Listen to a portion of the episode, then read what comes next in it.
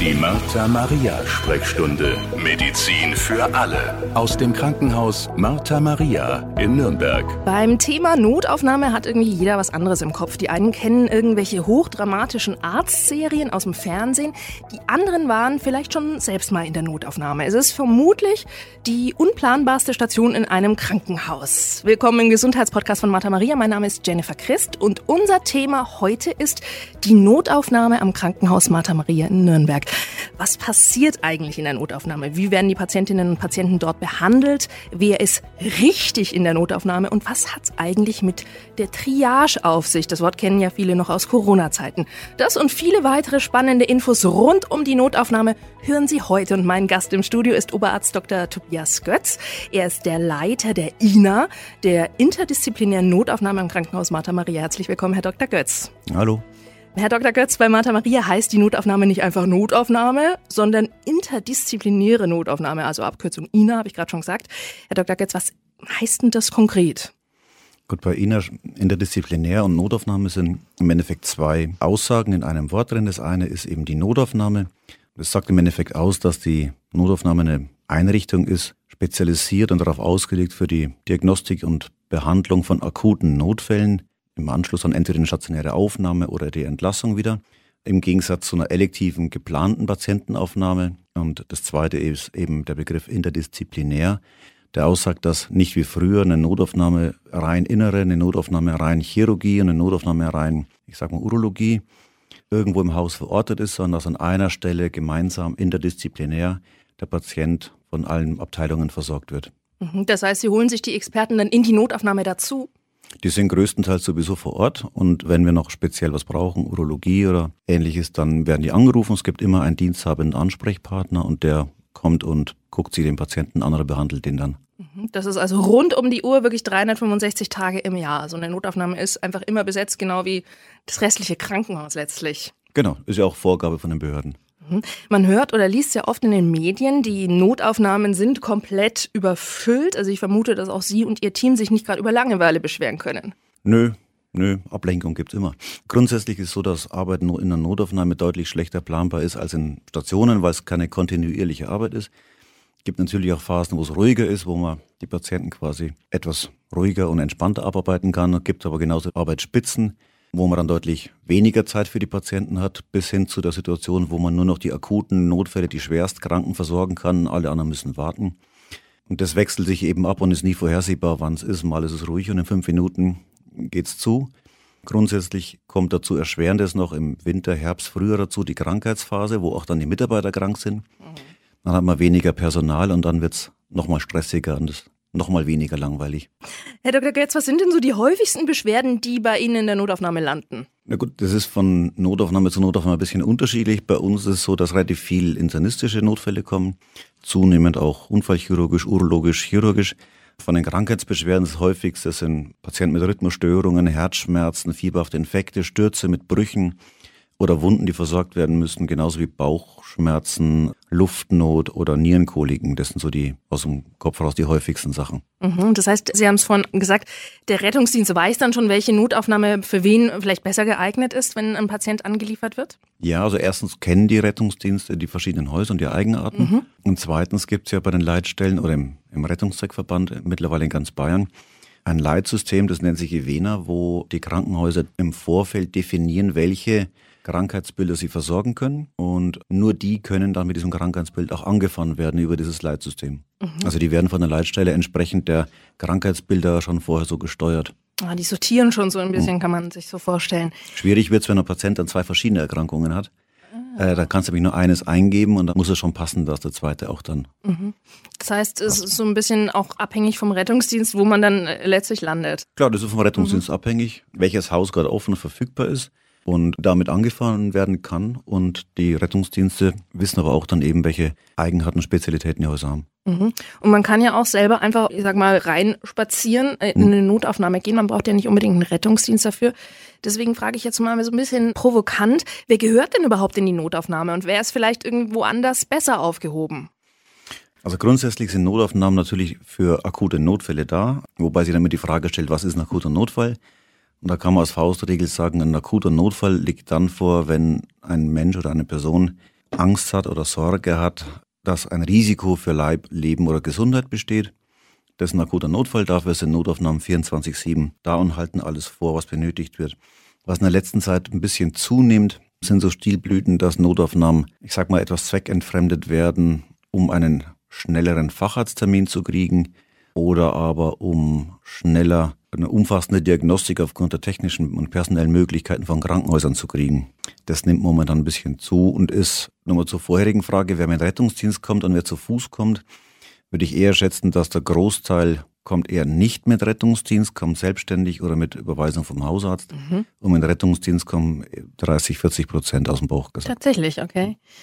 Und man hört auch immer, Mensch, da wartet man irgendwie fünf Stunden in der Notaufnahme. Das liegt dann wahrscheinlich darauf, dass einfach zu viele da sind, die da eigentlich normalerweise eher beim Facharzt gut aufgehoben werden. Das liegt an verschiedenen Dingen. Das eine ist, dass wir nach Dringlichkeit behandeln. Das heißt, akute Notfälle werden immer vorgezogen.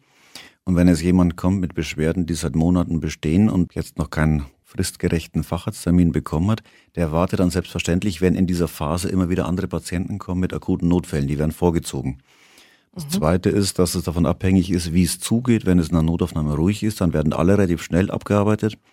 Wenn allerdings immer mehr Patienten kommen oder zunehmend schwere Patienten kommen, dann staut sich das vor allem für die Patienten, die leichter erkrankt sind oder vermeintlich leichter erkrankt sind, an. Mhm. Was ist so, können Sie das so sagen, was so die Primetime ist in der Notaufnahme? Wann ist es besonders voll? Wann ist mhm. es besonders leer? Das ist gefährlich, weil dann gebe ich eine Gebrauchsanweisung, wann man am schnellsten Facharzttermin kriegt. Tatsächlich. Aber ja. ähm, können wir relativ genau sagen eigentlich, dass die Spitze beginnt eigentlich so um 10 Uhr. Das ist so ziemlich jeden Tag gleich. Um 10 Uhr fängt es langsam an. Und dann beginnt sich so ein bisschen aufzustauen. So ein Peak haben wir dann so um 14 Uhr und rückläufig, dass man wieder in den normalen Arbeitsmodus kommt, ist dann meistens so um 17, 18 Uhr. Mhm. Ich stelle es mir jetzt mal so laienhaft vor, man steht auf in der Früh, denkt sich, naja, geht so, um 10 merke ich, ups, es wird doch nicht besser, muss ich vielleicht doch mal irgendwas machen. Ja, das ist manchmal so. Zum Teil warten Menschen, die jetzt nicht überspitzt, sondern realistisch formuliert, am Vortag einen Herzinfarkt hatten, da war aber nur 21 Uhr, da war es gerade unpassend, dann gibt ja Menschen, die sehr schmerzresistent sind und sagen, okay, ich stehe das durch, warten die ganze Nacht, am nächsten Tag um 8, 9 Uhr ist es immer noch nicht besser, dann kommen die Angehörigen und die rufen dann den Notarzt. Mhm. Das ist natürlich dann ziemlich suboptimal, weil dann kann man auch nicht mehr so viel erreichen durch die anschließenden Eingriffe. Aber das ist durchaus so, dass manche Menschen eben die Schmerzen dann über die Nacht aufschieben und am nächsten Tag erst mhm. dann kommen. Und deswegen kommen die dann so 9, 10 Uhr. Das ist tatsächlich bei einem Herzinfarkt natürlich total fatal. Ja weil die Symptome wahrscheinlich auch nicht gleich ganz, ganz akut sind oder oftmals nicht akut sofort sind oder nicht sein müssen, sondern sich vielleicht auch steigern können. Beides. Also das eine ist, dass sie die Schmerzen steigern können, wobei ein Herzinfarkt in der Regel schon akut beginnt. Kann aber auch wechselnde Verläufe haben, dass man akut beginnt, dann wieder die Beschwerden nachlassen, dann kommen sie wieder. Und erst beim zweiten oder dritten Mal sieht man dann ein, dass es nicht normal ist und man vielleicht doch was machen sollte. Das Zweite ist aber, dass ein Herzinfarkt zum Beispiel jetzt, weil wir das Thema gerade hatten, sich sehr unterschiedlich äußern kann. Es ist nicht immer dieser klassische plötzlich einsetzende Schmerz in der Brust mit aufsteigenden Arm. Manchmal ist es einfach nur im Rücken oder im Kiefer oder im, im Oberbauch. Und das sind dann in klassischer Weise die Patienten, die es erstmal aussitzen nach dem Motto, ich habe eine Magenverstimmung. Ja, weil man ja auch im Kopf hat, man will ja nicht die Notaufnahme sozusagen verstopfen. Ja, ich denke, das ist so ein bisschen das Dilemma, das man auch als Patient oder Patientin hat. Ja, das sind klassischerweise sind es eher dann die älteren Mitbürger, die quasi irgendwie leidensfähiger anscheinend sind, die sagen, ich möchte ja nicht zur Last fallen. Mhm. Aber das grundsätzlich ist halt so, wenn man ein akutes Problem hat, dann ist es, wird es in der Regel nicht besser, wenn man es aussitzt. Und dann ist es jederzeit gerechtfertigt, erstens mal einen Notarzt zu rufen und nicht selber ins Krankenhaus zu fahren. Mhm. Und jederzeit dann auch die Hilfe zu suchen, die man benötigt, weil es ein akutes Problem ist. Das ist ja jetzt nicht, was seit drei, vier Wochen oder Monaten besteht und ich jetzt nervt es gerade und das habe ich gerade Zeit und jetzt will ich es mal abgeklärt haben, mhm. sondern das ist eine akute Situation, die dann entsprechend auch eine akute Diagnostik und Behandlung braucht. Mhm. Und Sie haben gerade den Notarzt angesprochen. Sie arbeiten ja selber auch als Notarzt. Mhm. Da kann man ja auch schon zu Hause wahrscheinlich eine erste Richtungsweisung vorgeben. Genau, also wenn wir jetzt noch beim Thema Herzinfarkt mhm. zum Beispiel sind, ist es speziell in dem Fall das Rettungsdienst und Notarztsystem extrem hilfreich, weil erstens mal die Diagnostik vor Ort schon gestellt werden kann durch eine EKG. Das heißt, ein richtiger Erhebungsinfarkt wird vor Ort vom Notarzt und vom Rettungsdienst erkannt, wird dann aber auch schon in den Kliniken alarmiert. Das heißt, mhm. die beginnen die Behandlung vor Ort, geben schon die ersten Medikamente, so dass wir es ja schon sehr häufig sehen, dass durch die Medikamente des Rettungsdienstes bei uns das verschlossene Gefäß schon wieder offen ist. Mhm. Punkt eins und Punkt zwei. alarmieren die die Kliniken vor. Das heißt, wir können vorbereiten, wir können das Katheterlabor freiräumen und können den Weg bahnen. Und der dritte Punkt ist, dass einfach ein Herzinfarkt eine akut lebensbedrohliche Erkrankung ist, an der immer noch viele versterben, vor allem in der Phase, bevor sie das Krankenhaus erreichen. Mhm.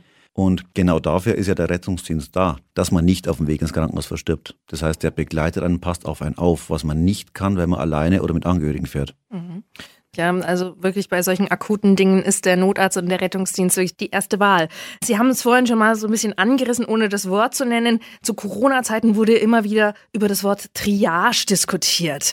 Das ist ja in der Notaufnahme letztlich was ganz Alltägliches. Mögen Sie uns das mal genauer erklären, was es damit auf sich hat mit dieser Triage? Ja, man muss ein bisschen unterscheiden.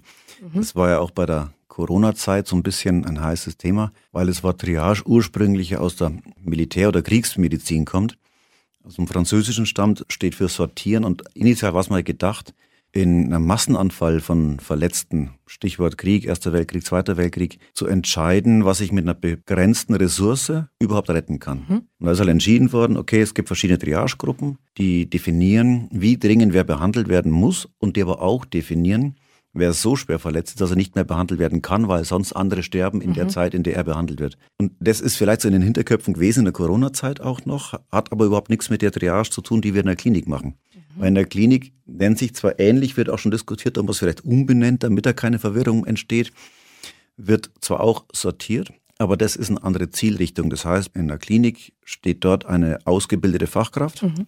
die, wenn ein Patient den Notaufnahme betritt, durch Anamnese und grobes Abchecken entscheidet, wie dringlich ist der erste Arztkontakt. Das heißt, wie schnell muss den ein ja. Arzt sehen. Und da gibt es eben Variante 1, da muss sofort einer her, weil der muss beatmet werden oder mhm. ähnliches. Gibt es Variante 2, der muss einen in 10 Minuten sehen, weil der hat ein Symptom, das könnte ein Herzinfarkt, das könnte ein Schlaganfall sein oder er hat massive Schmerzen.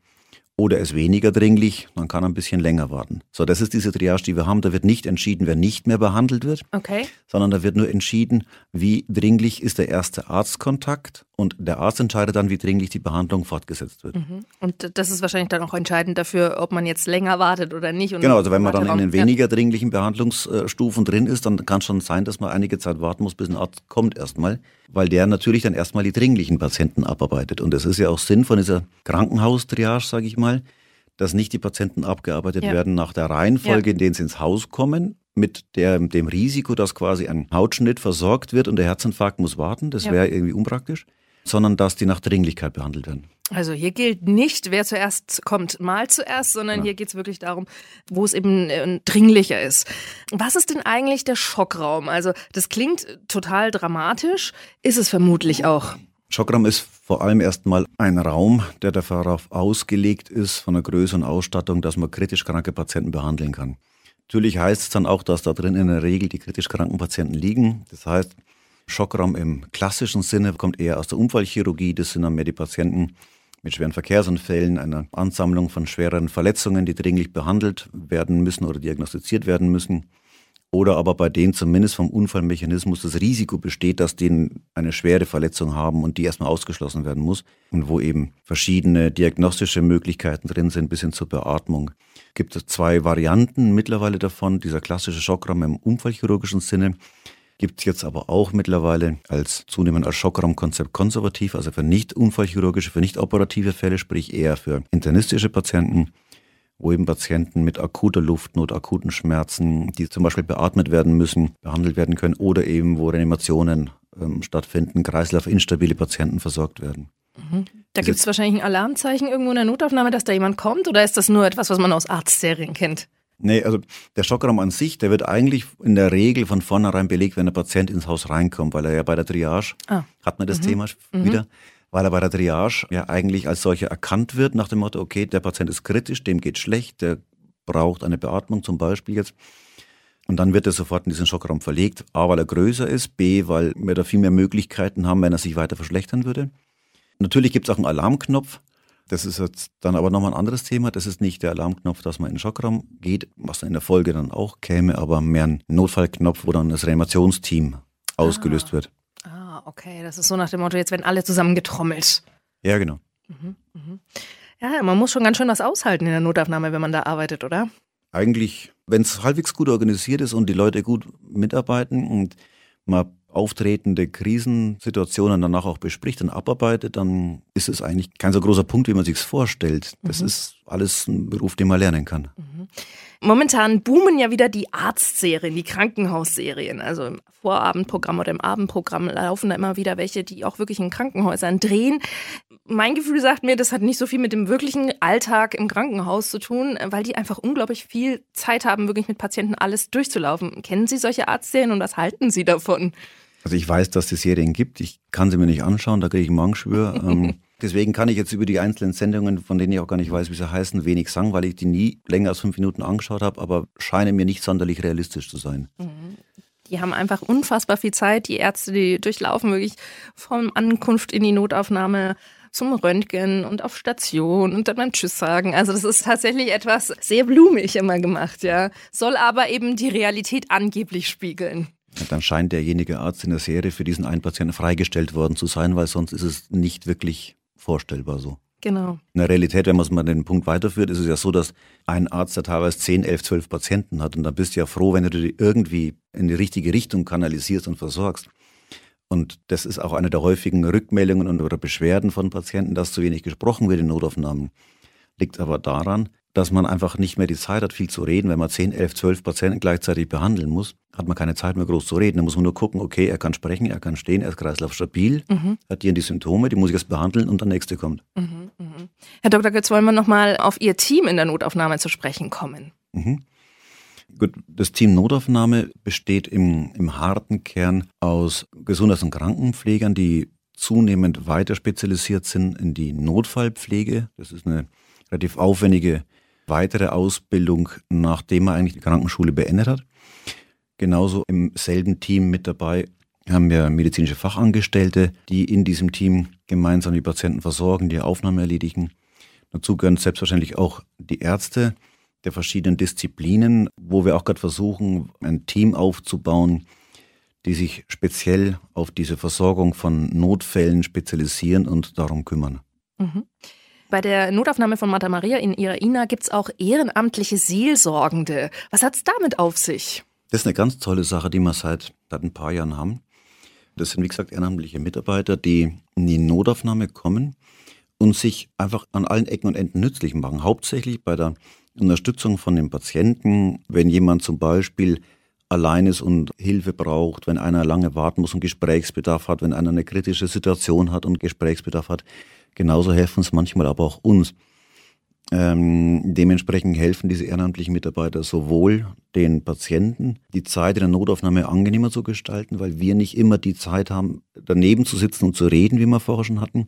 Genauso helfen es aber auch uns, weil sie die Patienten dann mit betreuen, mit versorgen, auch mal helfen, aufs Klo zu gehen oder mal ein Wasser holen was wir dann nicht mehr machen müssen. Und B, sind die Patienten dann schon mal deutlich besser gelaunt, wenn wir dann wieder kommen, mhm. was uns auch sehr zugute kommt. Toll, also eine Win-Win-Situation. Ja, ja. Alles klar. Vielen Dank an Oberarzt Dr. Tobias Götz. Er ist Leiter der INA, der interdisziplinären Notaufnahme am Krankenhaus Martha Maria. Danke für die spannenden Infos.